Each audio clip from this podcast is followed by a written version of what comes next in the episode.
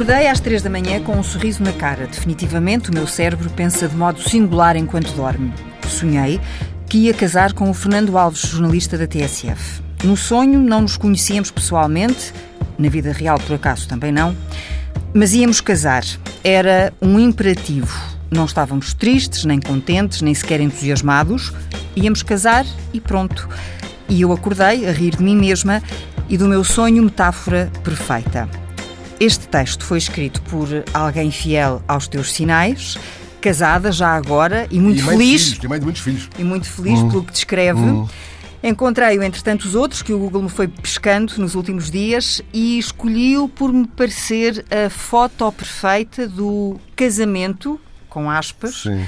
que te une à rádio. Sim, mas não foi a rádio que escreveu esse texto, foi uma jornalista, hum, uma grande jornalista hum, da imprensa, hum, que deve gostar muito de rádio e com quem eu nunca estive, a não ser, não sei se contigo, Miriam, se com a Oriana, num, numa. Não, contigo, num prémio que tu recebeste. Uh, ok, ela é a Sónia, ajuda-me lá. Moraes Santos? Moraes Santos, pois. exatamente. Isso era de um blog que ela manteve durante muito tempo.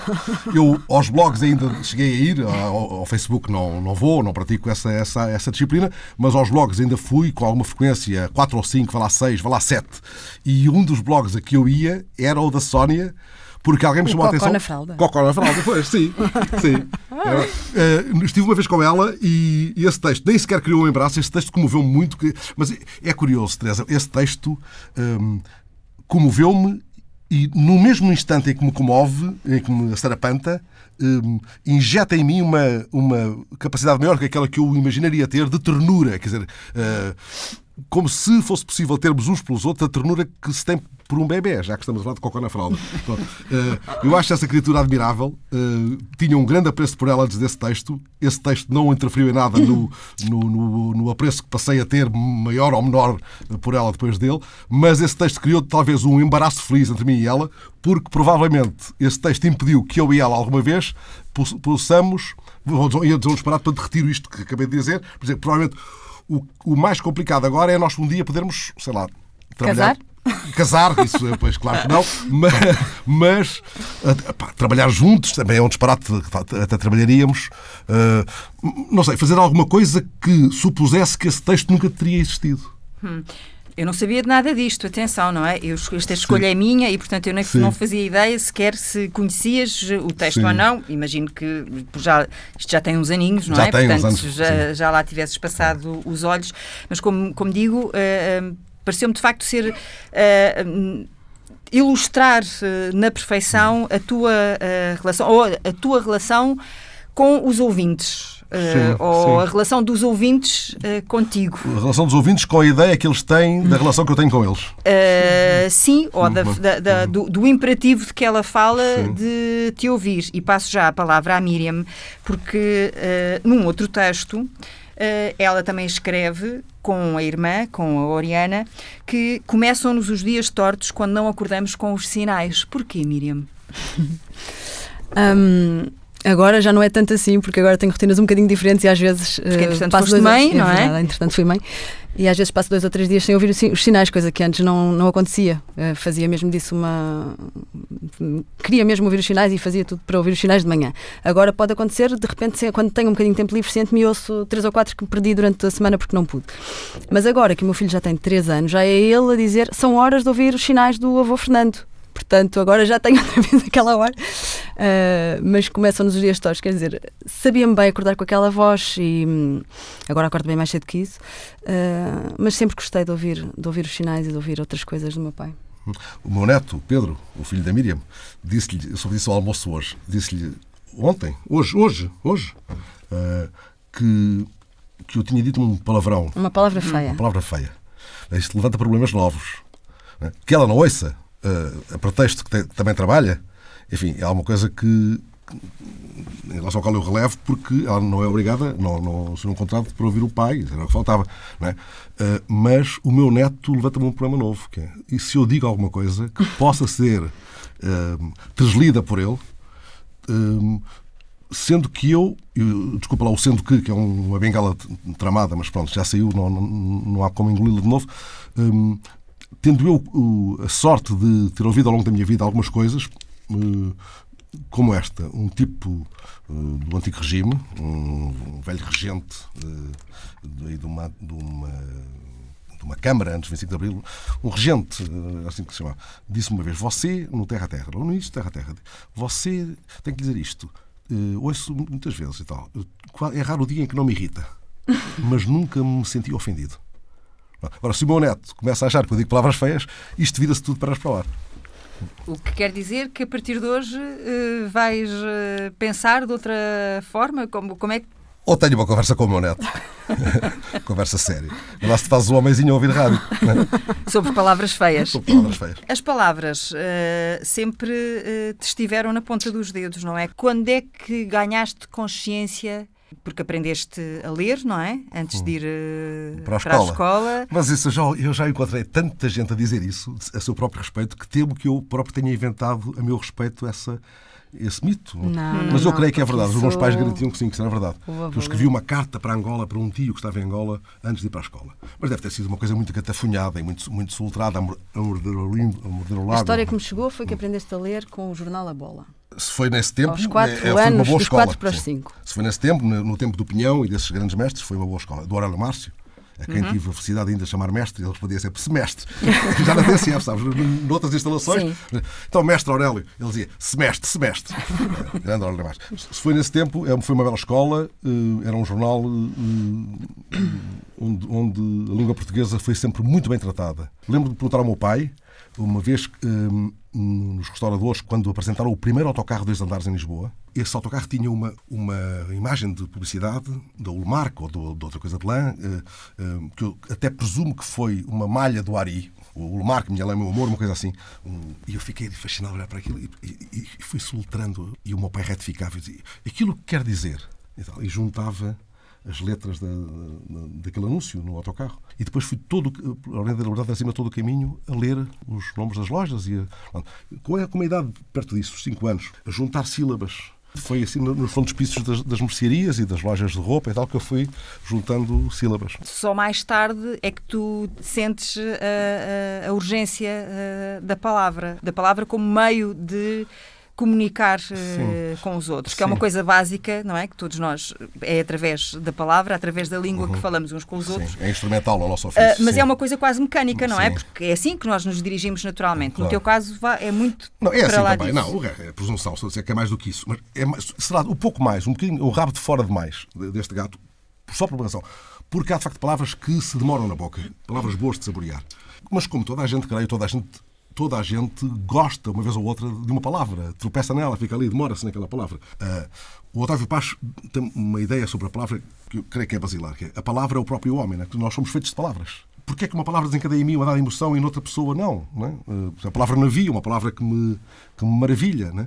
Porventura, um, para um, um grumete, é capaz de ser uma palavra enjoativa como para um pasteleiro, um bolo, uma bola de barriga com creme é capaz de ser uma coisa detestável. Mas há palavras, a palavra guitarra, a palavra navio, a palavra estremecimento, palavras boas de dizer, palavras hum, feitas para saborear, para as descascarmos completamente, para lhes ver o dentro e o fora.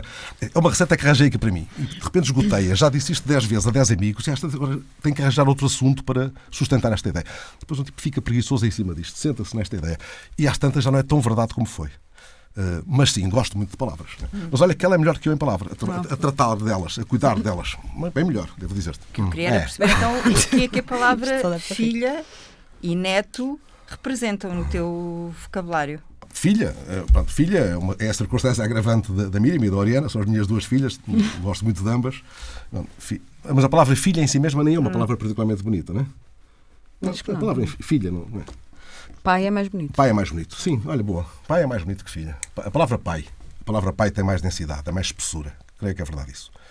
E neto? Já mexe Neto contigo? é mais dançante. Neto é uma filha em que se pega mais vezes ao colo. É? No teu caso. No meu caso. Sim, eu falo do meu caso. Neto é uma filha que, eh, que dura mais tempo ao colo. Ou um filho. No caso, são dois filhos que eu tenho que duram mais tempo ao colo. Isto porque há um segundo neto, não é? Que ainda não Sim, falámos dele. Rafael, esse, é, é. esse ainda mesmo Sim. só ao colo, não é? Só, Tem sete esse meses. ainda só ao colo. Eh, esse tipo fica O Rafael, filho de Oriana, fica. Agora pesa muito, pesa como chumbo. Às vezes pego nele ao colo, no, no jardim dos Mártires da Pátria, no campo dos Mártires da Pátria, e o tipo fica a olhar para, para, as, para as folhas das árvores. Fica ali embevecido. Para. O olhar dele hipnotiza as árvores. Sabes? Hipnotiza a copa das árvores. E eu penso assim: este gajo vai, vai descobrir sozinho uma coisa parecida com aquilo que levou o Rui a dizer: as árvores dão pássaros. O Pedro é mais cientista, louco, cientista louco, não é? é mais como é que funciona. Como é que funciona? está já a desmanchar e a reconstruir. Não. Embora tenha também um olhar poético sobre as coisas. Uma vez em casa da Miriam, a Miriam mora muito perto da, daquela torre de, do controle do tráfego marítimo do Gonçalo Birno. Uhum. Por causa daquela torre, eu já fui entrevistar o Gonçalo Birno, só por causa daquela torre. Para mim é o mais belo edifício à beira-mar beira em Portugal para lá da casa de chá do Cisa. Mas é a coisa mais bela que existe na linha litoral. Aquela casa, se eu fosse um tipo com algum dinheiro, comprava uma muito perto daquela. Já fui de propósito ali muitas vezes ver aquela casa. E ele olhou um bocado nas tintas, o meu avô é louco, pensou, e pensou assim, levantou-se ali um vento na varanda e ele disse, avô, olha o outono. Isto é, isto é rebelo. Mas depois já está, já está a caminhar para como funcionam as coisas. O Rafael ainda está a olhar para de onde sai a nossa voz tu vês a mão dele quase ir agarrar-te a voz, agarrar-te a voz. Eh, e presa nos teus olhos, o olhar dele preso nos teus olhos. Mas eh, preso a aguentar o teu olhar, assim, ou desistes tu, ou ficamos aqui até amanhã. Pronto, a ver. Eh, é um tipo de, de grande contemplação.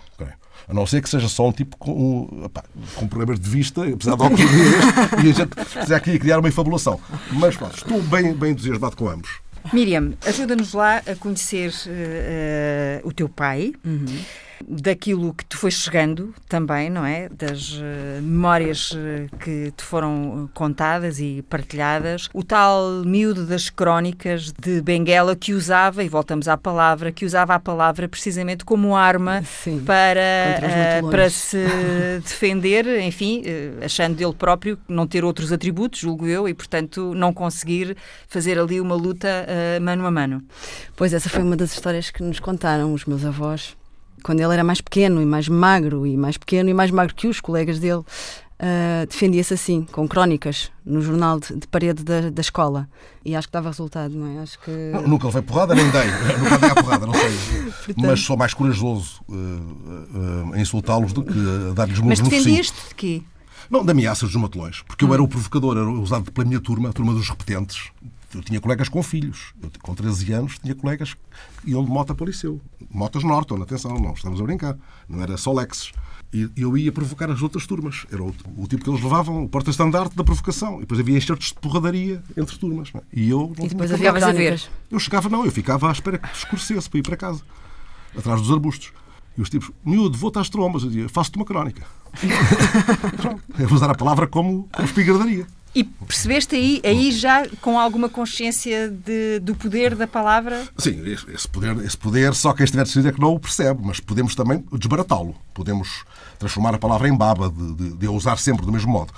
A palavra é um projétil fabuloso e, e devemos usá-la, uh, nem sempre com parcimónia, mas uh, do, do, tentando que ela seja certeira, certeira e demolidora. Ou então que seja uma carícia. Também pode ser isso. Pode e deve ser, muitas vezes. Que seja um afago, que seja um aconchego. Uma palavra não tem que ser só material de combate. Não. Quando é que tu percebes essa, esse, essa melodia, esse ritmo, que, para lá, isto é uma arma, mas também pode ser uma carícia? Quando é que tu despertas sim, para o lado mais uh, afetivo sim. da palavra? Quando percebo que a palavra podia estar a ser usada de um modo estritamente militante, como munição ao serviço de, de lógicas de, de tribais, de, né, de, trincheiras que não eram só minhas ou que eram episodicamente minhas. Eh, quando percebo que ah, não se pode, não se pode desbaratar certo tipo de munições. Não posso todos os dias andar a espingardar por conta de, de uns generais que fabricam palavras de ordem né? e que eu sigo porque naquele momento me parece que é aquela trincheira. Realmente deixo de ser um tipo de trincheiras. Sou apenas de uma única grande trincheira, que é aquilo que eu entendo como o campo da liberdade, e isso é o que me interessa e de valores que são essenciais, basilares. Daí para a frente, hum, estou sempre muito disponível para mudar de opinião amanhã em relação ao que pensava hoje. Eh, o que não foi verdade durante grande parte da minha vida. Fui um tipo de muitas certezas. Muitas certezas, aos 18 anos e aos 20, certezas. Não é? Disse coisas, falava, falava por palavras de ordem. Um tipo que fala por palavras de ordem é um pateta. Principalmente, percebes, podes falar por palavras de desordem. Que a palavra seja um desassossego. E depois percebes. Agora, também não exageres.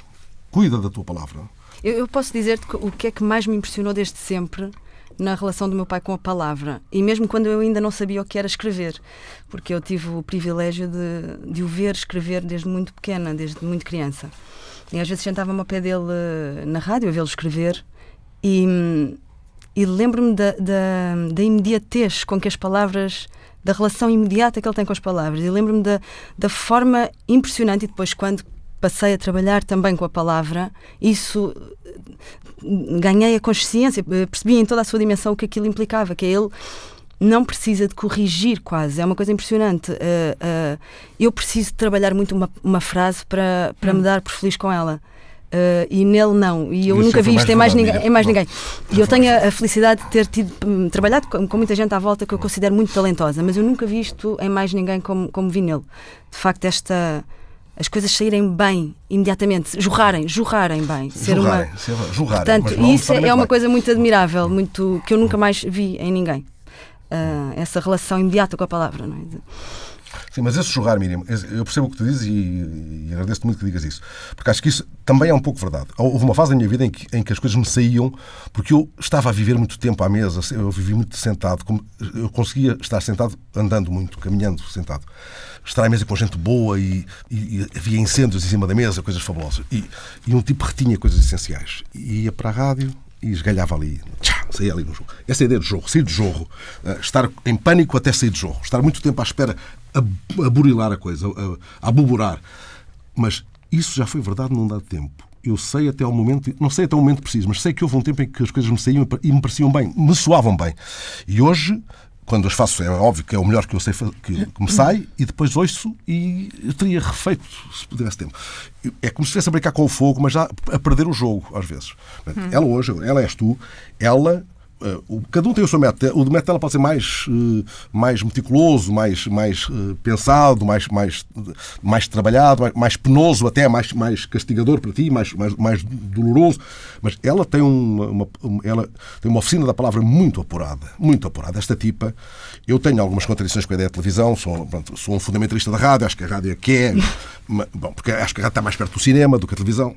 Embora tenha que dizer que a Miriam tem o mérito de, naquilo que faz. Mas podemos que é, falar um pouco Podemos andar à pancada até sobre isso. Sim. Não, convém, falar sobre isso. Para, para, quem ainda não sabe, convém dizer que a Miriam, Miriam Alves, é jornalista da SIC, premiada já com algumas distinções por grandes reportagens, documentários também que fez. Não vou agora aqui hum, enumerar, sim, que eu acho que ela é dispensa. Que sim, claro. tem caminho, ela tem caminho feito. Os ouvintes também. E, portanto, só para dar este sim, enquadramento, porque de repente estamos a falar a Miriam, tu cá, tu lá, pois, e, claro, e, claro e, quem nos está a ouvir, eh, se calhar agora vai fazer. Uhum. Ah, então quer dizer que uh, aquela Miriam, esta Miriam. É, tal, está tramada. É... Não, mas já sobre, sobre televisão acho que ainda, ainda merece um pouco. Mas deixa-me acabar só esta ideia e depois eu calmo 10 minutos porque já falei demais.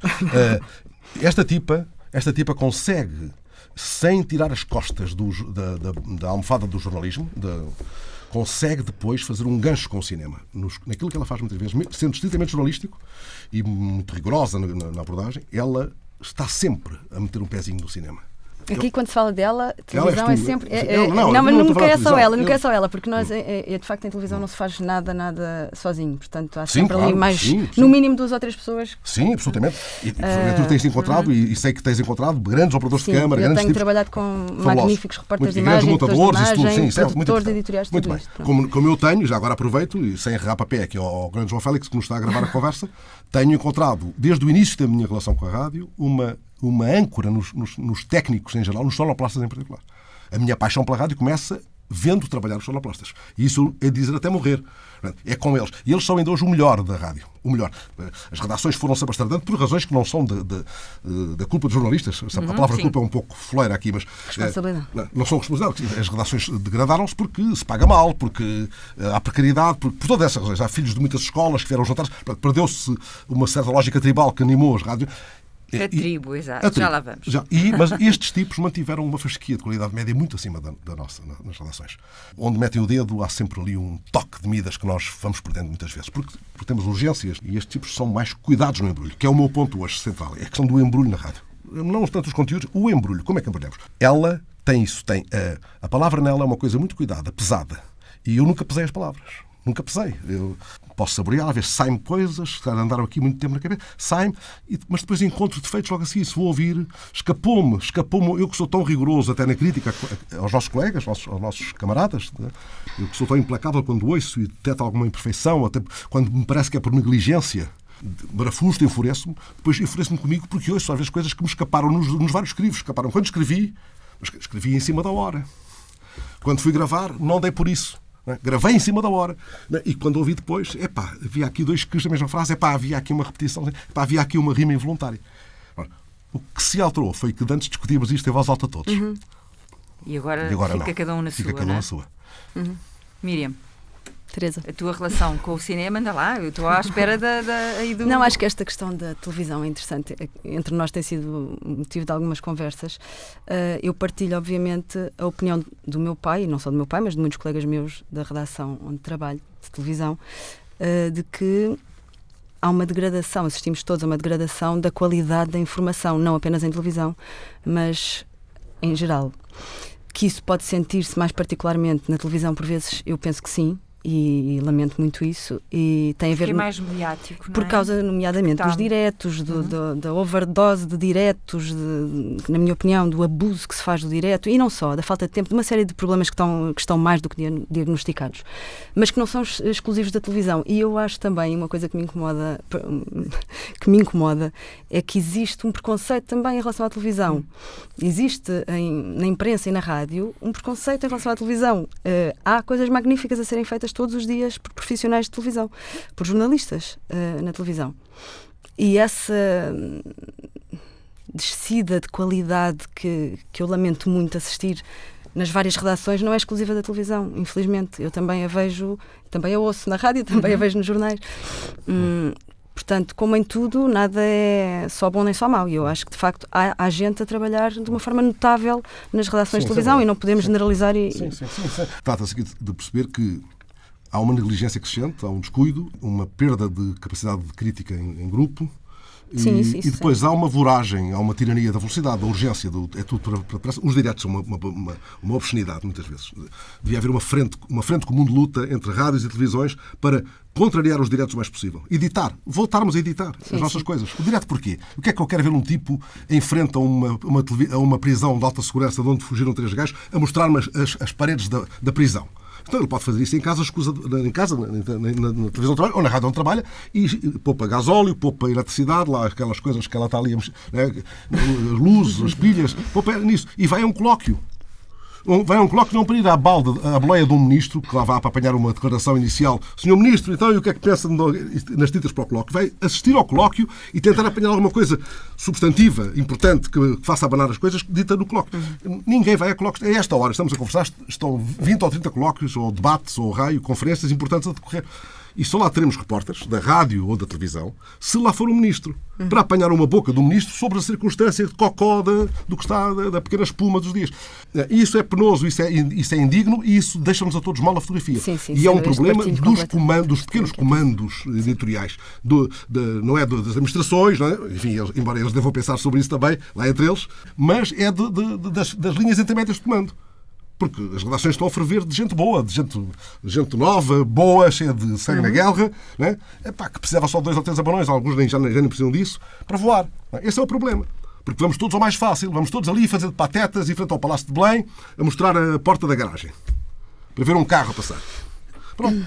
Vocês, com agravante, quem ficam mal a fotografia porque dão a tromba. Nós não damos a trombilo, nós vamos só lá dizer o então, aquele então no fim. Sim, mas é uma velha máxima do pois, jornalismo, não é? Que é a única coisa que o nós, primeiro-ministro, então, nós aqui temos é o nome, não é? E eh, pois, o nosso nome é a nossa assinatura, é a, a nossa, nossa tromba. É? é? o que temos, é, é o nosso património. A nossa tromba. Claro. E, é, e é a nossa tromba mais valiosa, não é? Porque pois, de, de pois, pouco pois. nos vale sequer uma carinha laroca, se for caso disso, não é? Seja qual, qual for o género, se o nosso nome não acrescentar eh, credibilidade e, e, e, tudo mais, e rigor e verdade a tudo o que contamos. Um, Deixa-me só dizer isto porque tenho medo de me esquecer. Há um belíssimo texto, o meu pai falava, dizia há bocadinho editar, editar. Há um belíssimo texto que foi lido no Congresso de Jornalistas, um texto do José Pedro Castanheira que foi lido hum. pelo Adelino Gomes, que eu recomendo a toda a gente que procure, a todos os jornalistas e não só, eh, porque eu acho que está lá tudo o que é preciso para pensar um pouco no que, na fase em que estamos.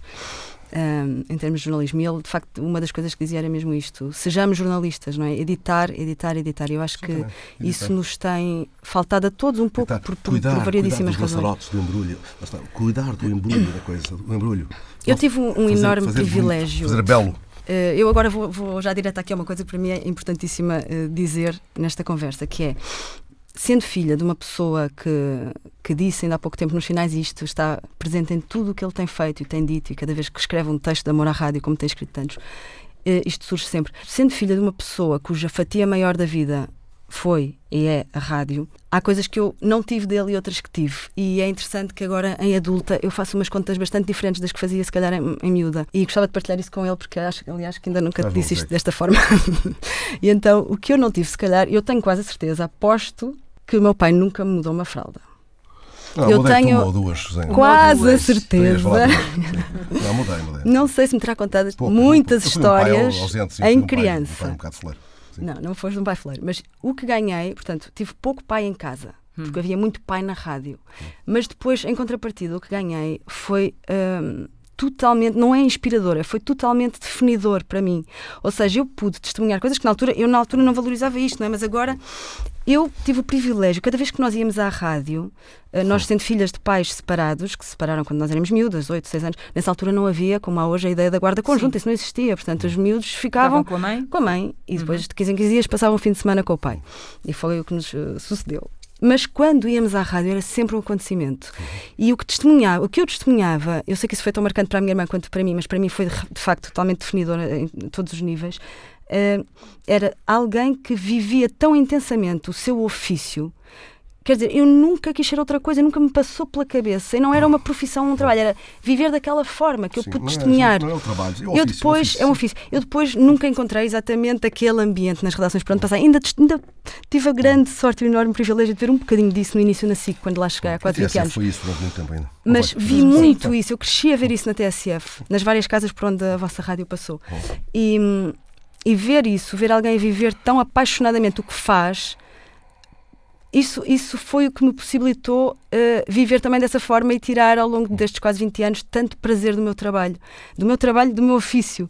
E hum, tantas angústias também, porque depois quem vive isto está sempre ao outro lado da moeda. Quem vive isto desta forma também tira muito sofrimento e muito. Não, não se pode ver de outra maneira. Não se pode ver O meu pai é- tem uma leveza maior do que eu, neste, acho eu. Ele não, não dá-lhe mais para as fúrias tu, do que para as mais, angústias. mais. Seja, sim. e, e não é tanto a questão da, da, da paixão, não é? É a relação apaixonada com o ofício muito, e não sim. tanto Sim. o, o- o achar que se vive sempre apaixonado pelo Não, não, ofício. não, não. Eu, sei- Mas não eu é estou zangado com a questão- TSF metade do tempo que em cá trabalho. Zangado. Mas deixa-me só terminar zangado, isto. sim, Não é só a questão apaixonada, é a questão de honrar o ofício. E isso não se ensina. Eu acho que ninguém não se ensina. É, eu tive a sorte de ver aquilo acontecer. Mas eu não, não usaria a palavra honrar, embora creio que nunca a tenha desonrado. Nunca, nunca desonrei o ofício, creio. Eh, Aliás, por vossa causa também, porque muitas vezes pensava, eu fui, vadiei muito, fui um vadio, um vadio militante, e muitas vezes pensava, era nelas, miúdas ainda, sendo um pai ausente, vezes, eh, não posso dizer nada naquela antena que elas não possam ouvir. O que não significa que anestesiasse o que quer que fosse. Disse coisas desveiradíssimas na- nas várias rádios, nas duas, olha, só trabalhei duas cá. Mas a primeira rádio onde a Miriam entrou foi a, a velha rádio oficial, onde eu sofri muito, onde penei, tive, tive 10 processos disciplinares em 13 anos. E podia ter morrido daquilo, podia ter morrido daquela doença que foi aquela rádio. Onde tive também momentos de uma grande felicidade, de uma extrema felicidade. E lembro-me da Miriam entrar muito pequenino lá e ficar com o dedo entalado na porta pesada do estúdio. Né? A Maria José Moparran assistiu isso e ficou in- in- in- incomodadíssima, aflita, que não vá a miúda precisar ir para o hospital já e tal. Lembro muito desse momento, esse momento vem muitas vezes à minha, à minha cabeça, dela, dela a entalar a mãozinha, era uma, era uma miudinha na, na porta pesada do estúdio. Mas é isso. Repara, eu não estou lá de levar os filhos para, para a rádio, não é nesse sentido. Elas foram lá poucas, iam lá com frequência, mas não era, não, iam para lá. Eu dizer, lembro-me muitas vezes. Eu, as, lá, as memórias lá de infância que tenho com o meu pai são todas na rádio. Sim. Portanto, foi muito marcante. A rádio, ia a rádio é à a casa, mas o meu ponto não é tanto a rádio. A rádio não é a redação. Aquela, os, os vários compartimentos da casa, o corredor, a cozinha, não é isso. Esta, esta rádio que podia ter cozinha e casa de banho, e até tem, não é? temos casas de banho e tudo. É o estúdio. O estúdio. A ideia de que entrar no estúdio deve, ainda hoje. Eu estou à beira de fazer 47 anos de rádio. O estúdio é um lugar sagrado. Eu entro no estúdio borrado de medo. Ainda hoje. Eu engano muito, porque às vezes já, não vejo o que via, não percebo a minha própria letra, faço emendas no, no, no que sai do computador, faço emendas à mão, depois não percebo, ou porque, ou porque tem catarro, volta atrás. Eu engano, eu emendo muitas vezes quando é gravado, se fizesse direto não, não me enganava tantas vezes, portanto não me enganaria. Mas isso é uma verdade porque Tramado, um nós, mas sabes porquê? É? Porque é o medo. Eu, eu entro no estúdio e, e, e não concebo que alguém possa entrar num estúdio como se entra numa casa de banho. E infelizmente assistimos nas nossas rádios porque as rádios é que têm estúdios, a gente que entra com a mesma displicência com que se entra numa casa de banho. Ao menos que fizessem xixi em cima da mesa do estúdio. Porque isso tinha uma carga subversiva. Não fazendo xixi Não sei como é que vou explicar isto ao Pedro, deixa-me pensar já. xixi. Mas é um bom exercício. É, porque aí te terias. Este tipo, é, este tipo está aqui a, subverter alguma coisa. Este tipo pretende escandalizar. Não. Ora, entrar com alguma displicência eh, num lugar que é um lugar de ritual, um lugar que devia sempre ser, ser de penumbra e nunca de luzes muito abertas, né? Eh, um, lugar de, de intimidade, onde tu, lá está, voltamos ao uso da palavra, onde tu consegues que a palavra toque o ouvinte, porque a palavra é tátil. Ou tocas o ouvinte, ou ele assente na pele, ou não vale a pena. Então, se isso não acontecer, caso arrumado, perdido para sempre.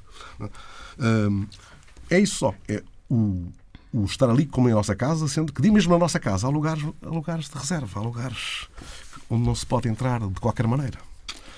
Do que é que falavas com o teu pai quando te eh, ficou claro para ti na tua cabeça que ias eh, este era o teu caminho Uhum. também Eh, a questão da rádio devia ser um bocadinho mais difícil não é pensar o meu Sim, pai é não. da rádio Eu nunca pensei gostar de fazer televisão. Eu, quando pensei em jornalismo, que foi sempre, nunca me lembro de querer eh, fazer ao outra contrário da coisa. tua irmã não é Ao contrário da minha sempre- irmã, que teve sempre muitos. Ela, ela é muito talentosa, de facto, e tem muitos Ela é talentos. muito e nunca criativa, soube ela por onde. escrita muito criativa. experimentou mas teve muitas coisas. começou sempre em jornais que estavam para falir. Não, é? Não, mas ela própria nunca, ela sempre gostou de fazer muitas coisas e sempre e, e experimentou muitas e, É, e é tem feito ela é coisas rasgativa.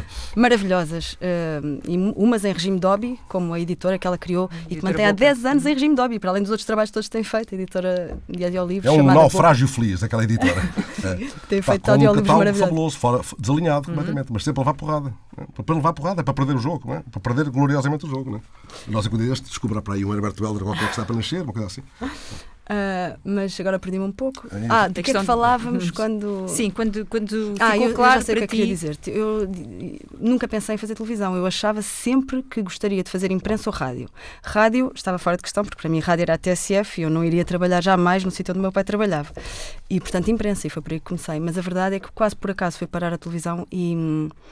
E hoje em dia adoro reportagem em televisão, gosto mesmo muito da- das ferramentas que a televisão tem e acho que é um luxo poder fazer grande reportagem em Uhum, televisão, ter uhum. esse privilégio que eu tenho há quase 12 anos que estou na equipa da grande reportagem. Bom, Hum, portanto, foi mesmo uma surpresa para mim.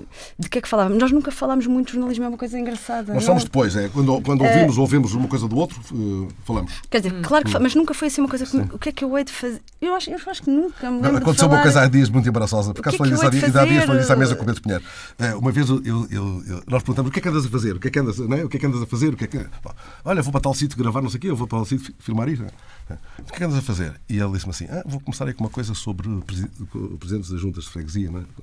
E eu fiquei gelado, porque tinha dito dois ou três dias antes ao Pinheiro: é para era giro fazermos uma. Não era bem, não era isto. Aliás, fizemos, é, pá, mesmo, e não tinha nada a ver. Foi uma coisa Era que os fizemos. presidentes. Os presidentes. Epá, que tinha sido uma ideia bolada que andámos a ir pela estrada fora, quando foi de uma campanha eleitoral, uma presidencial, fizemos com presidentes de associações, de pequenas associações. E eu fiquei ali, epá, e agora, se alguém pensa que. é- Mas não, o que ela ia fazer era uma coisa completamente distinta e não tinha nenhuma. Sim, eram nenhum da absolutamente, nenhum gancho. eu é que sou o presidente da junta Portanto, nós nunca falamos de, do, do que é que estamos a fazer, do, do conteúdo do que estamos a fazer, do- do- da- do- da estrutura, do, do modo de fazer. é, onde é que andas? O que é que, o que é que estás a fazer agora? Mas eu quero perceber, Não, não, mas em miúda, ela, se algum miúda- momento ela sentiu que o nome do pai e o protagonismo do Uhum. pai e o jeito do pai e o talento do pai de alguma forma condicionaram no sentido de, de, de condicionaram as escolhas. Nunca foi um peso ou uma sombra para mim, foi sempre ao contrário, um farol. Mais por aí. Nunca foi. Se calhar por inconsciência minha, mas eu nunca. Já outras vezes me perguntaram isso, amigos meus, às vezes. Não te sentias intimidada? Não, nunca me senti. É, é estranho. Eu realmente olho para trás e penso que é Mas estranho. nunca- intimidade por mim. intimidada por, de facto, ires, ires começar uma coisa. Quando era miúda, não é? Há 20 anos, quando comecei a fazer jornalismo, podia, de facto, sentir um... Epá, sou filha do Fernando Alves, vou fazer jornalismo. Nunca pensei nisso sequer, nunca me passou pela cabeça, porque eu de facto eu não me lembro nunca de ter querido fazer outra coisa, portanto não.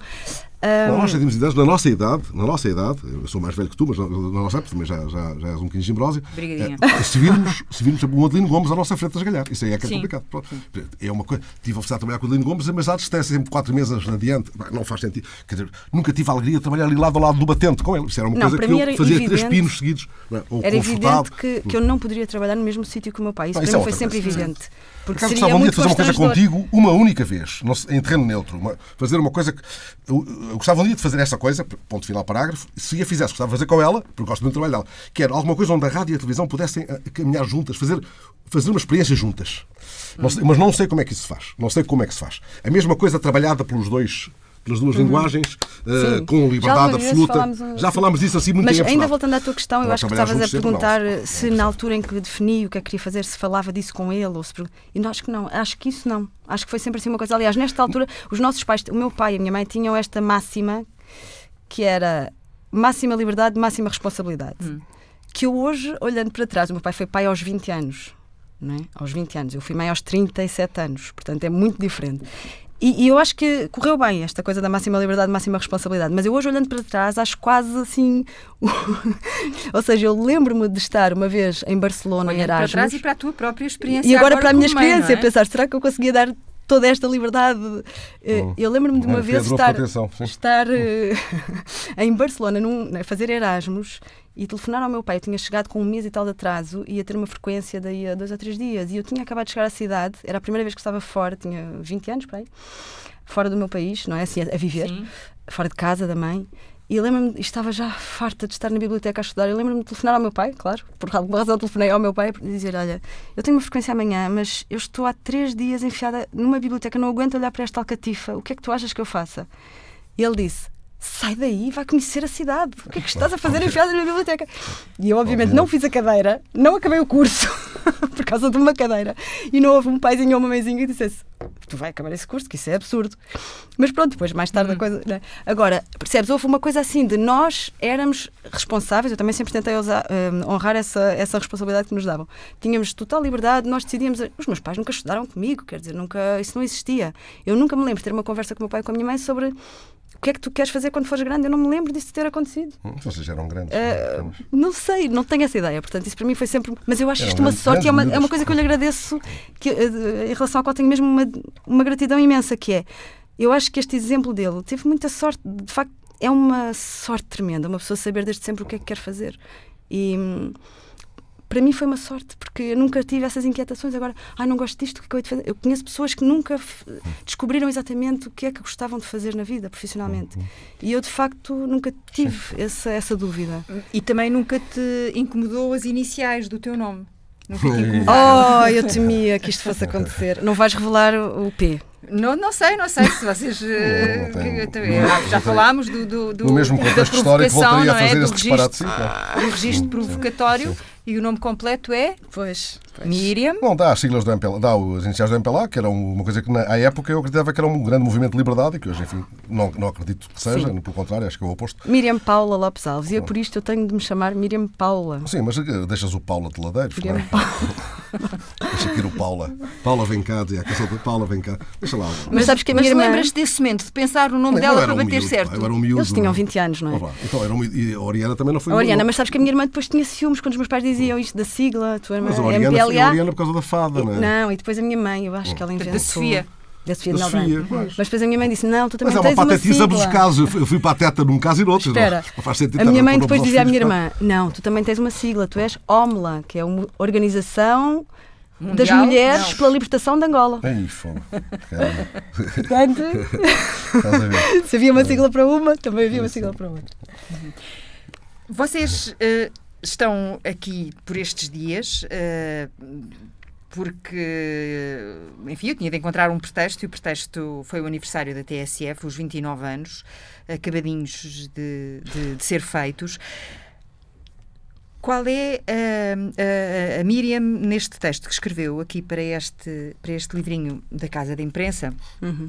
Uh, a Miriam e a Oriana, porque vocês escreveram frase a frase, não é? Foi mesmo Portanto, a quatro sei... mãos. Eu nunca tinha feito este exercício com ninguém, escrever uh, assim mesmo a meias. Foi, foi... Falam. Uh, porque eu tenho que ir à, à tal, à tal questão da tribo, ou, ou pelo menos eu sinto necessidade de ir, falam precisamente de nunca ter vivido uh, em nenhum dos sítios por onde passaram, mais tu neste caso, porque estás uhum. no, no, jornalismo, essa relação tão forte e tão uhum. intensa como aquela que marcou uhum. os primeiros anos da TSF, não é? Visto de fora, o que é que era isso? Isso é difícil de, de responder. Mas de facto é isso que também nós dizemos nesse texto, que é aquilo não era um emprego, não era um trabalho, era uma forma de viver, uma forma de vida, era um estado.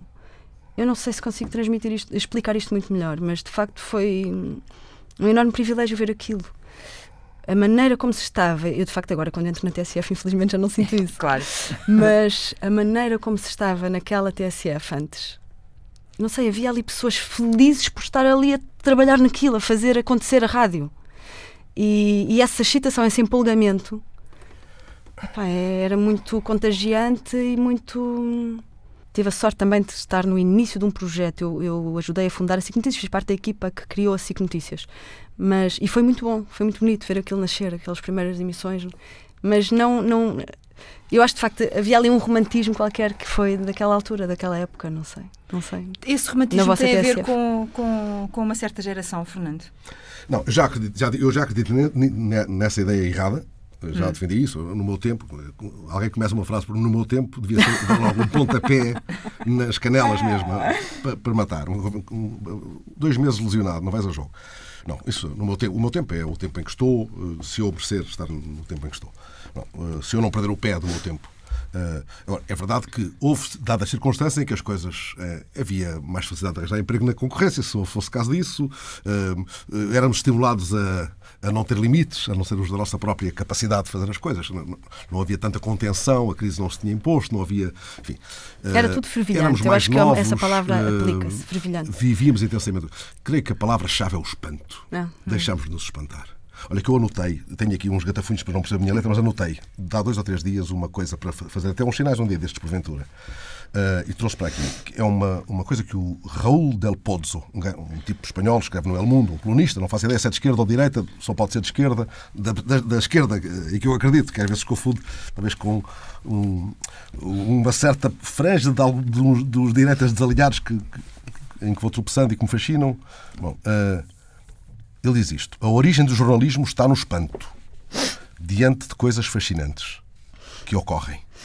O jornalismo, como filosofia, surgiu do assombro, do espanto. É isto. Nós estávamos espantados com o que estava a acontecer à volta. Tínhamos até a ilusão de que fazíamos andar as coisas, fazíamos mexer alguma coisa. Os mais fraquinhos, dos, dos, mais fraquinhos desse grupo inicial eram muito bons hoje. Seriam muito bons hoje aqui. Tinham mais capacidades, mais, mais traquejo, mais, mais academia. Não tinham. Hoje chegam-nos em miúdos com mais academia que eles. Eh, mas mais aflitos do que eles estavam. Com mais aflitos, com o mercado de trabalho mais afunilado, com eh, mais lançados a uma selva onde ninguém olha para o lado para ver se o outro precisa de ajuda, eh, mais disponíveis até para receber críticas e hoje não podem dar parte fraco porque isto é para vencer, não é para estar a, ser, a, a usufruir enquanto se está. Havia mais liberdade mas, nesse sim, sentido, claro, é? sim, absolutamente. E havia mais riscos. experimentação também. Pois, e havia riscos e, e havia uma lógica mais fraternal, se posso pôr assim as coisas. Isso é verdade. Hoje a malta está mais a cada um a safar a sua onça. Mas isto também pode ser um bocadinho nostalgia, não é? Isto não sei. Pois, estás a ver, já estou aqui, já estás no meu tempo e naquele tempo. Se calhar até já eu estou aqui no meu tempo. Pois, Agora, a verdade Sendo é esta. curioso sim. que uh, a Miriam também às tantas, vocês têm aqui uma frase em que dizem que o meu pai não é um homem do passado, é um homem do futuro. Sabes que eu agora reli o texto e, e é engraçado, já não me lembrava dessa frase. Esse texto tem nove anos. Uhum. Já não punhas lá o homem do futuro? Não, não, não sei, não sei. Acho que punha ainda. Fiquei a pensar. Todas as outras frases me pareciam absolutas. Mas é engraçado Presente, pegares nessa. Mas agora o futuro já não fez tanto não, sentido para mim quando falta. li isso, quando li essa frase. Eu só queria chegar aos 86 anos, que é a idade em que morreu a minha mãe. E eu já construo ali uma espécie de pensamento mágico à volta disso, porque encontro muitos carros com matrícula 86. É... e só queria, por causa de, do Rafael e do Pedro, para andar sem ser com eles ao colo, para ir com eles às tabernas, né? comer iscas com elas e beber um bom vinho tinto e falar de Lisboa e dizer, olha ali, vi uma vez sentado o Manuel da Fonseca. Olha ali, uh, o Mário Murcho mandou à fava um, um, tipo com quatro gravatas. Essas coisas. E sentes-te de alguma forma uh, a compensar o tempo que não tiveste com as tuas filhas? Não, não, não, não. não. Um tipo devia ser sempre avô. Hum. Quando é pai logo, já devia ser um bocado avô. Mas isso não só sempre. Porque tem outro. Sabes, olha o Manuel de Barros, lá está. Eu tenho pelo Manuel de Barros um grande fascínio. Né? O Manuel de Barros diz assim: meu avô dava grandeza ao abandono. Parece que o avô está ali sentado a um canto, que é a figura, ela própria da solidão, do abandono, do tipo. Às vezes, está, às vezes é, está cheio de dores, está, o romantismo dá cabo dele, já precisava de mais quatro bengalas para se aguentar. Mas dava grandeza ao abandono. Um avô dá grandeza ao abandono. E o Manuel de Barros depois acrescenta: era com ele que vinham os ventos a conversar. Pronto, é isso. É? Então, o tal vento que se levantou vinha conversar comigo. Um avô com o neto ao colo. Aquele vento. Ora, o Pedro ainda é muito novo para perceber isso. Um vento que passou, ouviu. Olha ali um avô com o neto ao colo. É, isso. Eu tenho que, que, que, que, tenho, porque foi assim que, imaginei, isto às vezes vira tudo, não é? Uh, mas também tenho sempre a, a, a dificuldade da, da, da, Miriam de encontrar as palavras certas e, e, portanto, como não encontrei nenhuma palavra, nem nenhuma frase que me parecesse a frase certa para terminarmos, vou pedir à Miriam se ela lê, vou-lhe dar, lê precisamente aquilo que tu escreveste e, portanto, oh. quero que te ouças através eu e a Oriana. com a tal carta de amor que tu escreveste para a rádio. Ok, Quiser, então vou ler. Lá. Sabes que a última vez que me pediram isto foi o meu pai. Eu tinha para aí 8 anos e ele disse-me: lê aqui este textinho que eu tinha escrito na escola primária, lê aqui no, no, na rádio, para depois. Era uma formação e era um teste. Depois, uh, acho que era a Clara. Soares. Clara Soares. E ela depois tinha de entrevistar uma criança, que era eu. Hum. Pronto, então eu, quando ouvi isto, ia morrendo com a minha voz de criança por contraste com a voz adulta que se seguiu. Bom, então agora, quase 30 e tal anos depois, vou tentar.